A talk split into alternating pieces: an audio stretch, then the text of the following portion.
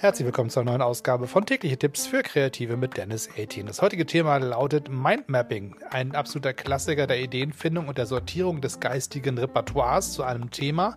Und vor allen Dingen ist es eine Visualisierungstechnik, die unglaublich dabei hilft, den Überblick zu gewinnen und sich tiefer an ein Thema reinzudenken und die gesamte Spiellandschaft sich anzuschauen und zu sagen, wo sind eigentlich all die ganzen kleinen Einzelelemente zu dem großen Thema, um das ich mich jetzt kümmern muss.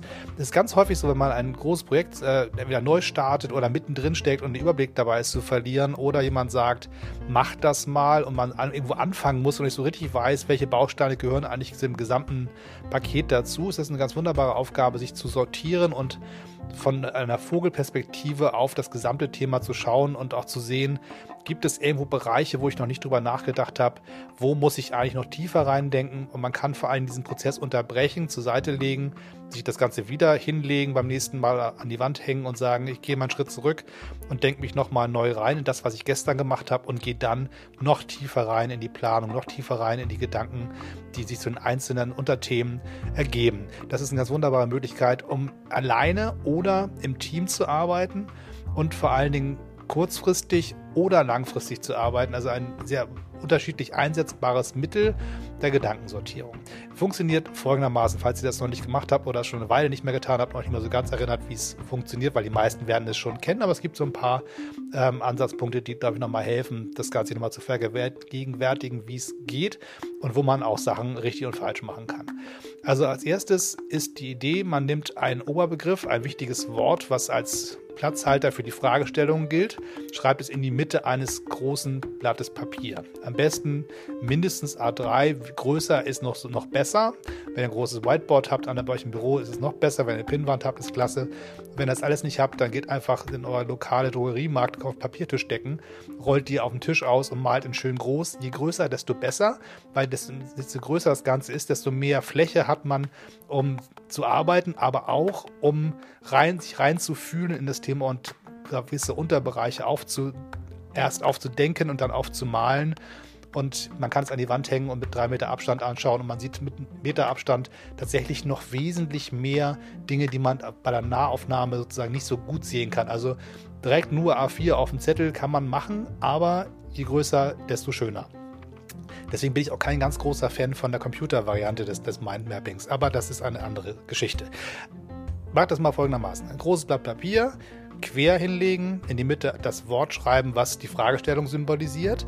Bitte schreibt alles, was ihr schreibt, mit Großbuchstaben. Das verlangsamt nämlich den Schreibprozess und damit vertieft es die, die, das, das gedankliche Andocken an das, was man da gerade schreibt. Sonst ist das ganz schnell flüchtig so hingeworfen und man ist schon wieder beim nächsten Gedanken und hat dann sozusagen das, was man eigentlich festgehalten hat, gar nicht mehr so präsent. Das heißt, das bewusste Verlangsamen des Denkens ist an der Stelle ganz hilfreich. Also Großbuchstaben bremst so ein bisschen aus und macht es beim Lesen auch noch ein bisschen langsamer. Das heißt, auch da huscht man nicht drüber, sondern bleibt länger an verschiedenen Punkten in der Visualisierung hängen.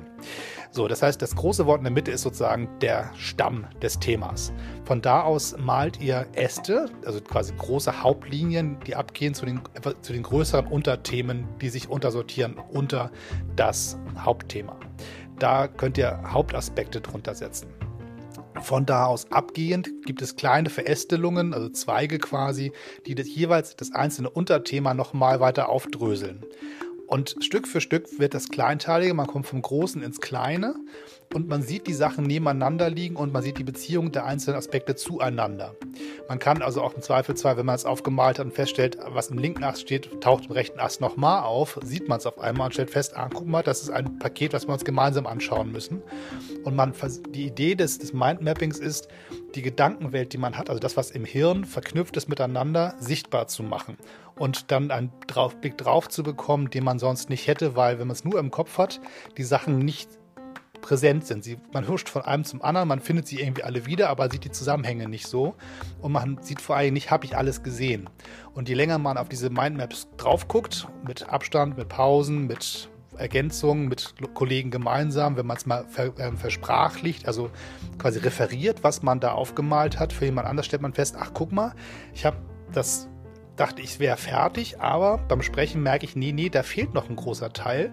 Darüber muss ich auch noch nachdenken. Da mache ich mein Arbeitspaket raus. Bei der nächsten Runde, wo ich dafür Zeit habe, gehe ich an dem Punkt nochmal tiefer rein. Das kann ich mir markieren mit einem Klebezettel oder irgendwas, dass man wirklich sagt, Ich fange an, meinen Kopf auf Papier zu bringen.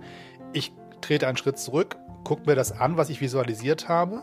Das ist der zweite Schritt. Dann arbeite ich nochmal tiefer rein. Dann hole ich mir jemand dazu, bespreche mit ihm oder ihr, was ich da gemacht habe. Prüfe mich dabei, habe ich wirklich an alles gedacht, stelle fest, oha, mein eigenes Sprechen löst weitere Gedanken aus. Und so kann man Stück für Stück tiefer und tiefer in ein Thema einsteigen und das kann man alleine tun oder halt auch im Team gemeinsam vor einer gemeinsamen Mindmap. Also ich würde nicht sagen, die Variante, jeder macht eine eigene Mindmap, da hängt man sie nebeneinander und vergleicht es. Das kann man auch tun, wird aber sehr schnell sehr unübersichtlich. Was hilft, ist, wenn man wirklich gemeinsam im Gespräch an einer Mindmap arbeitet und jeder immer nicken kann und sagen, ja, den Teil sehe ich genauso da haben wir noch gemeinsam was vergessen, da müssen wir gemeinsam noch drüber nachdenken. So kann man als, als kollaborativen Prozess das genauso gut einsetzen wie im Alleingang. So soll es erstmal für heute gewesen sein. Das Thema Mindmapping ist ein Klassiker und wer dazu mehr wissen wollte, das Internet ist voll davon, aber die Grundlagen sind das, was ich euch heute gesagt habe und damit kann man schon sehr, sehr gut anfangen. Bis zum nächsten Mal, bis dann. Abonniert bitte diesen Kanal, findet meinen Hauptpodcast, den Dennis 18 Podcast und natürlich meine Homepage www.dennis18.de. Bis zum nächsten Mal. Tschüss und immer schön weitermachen.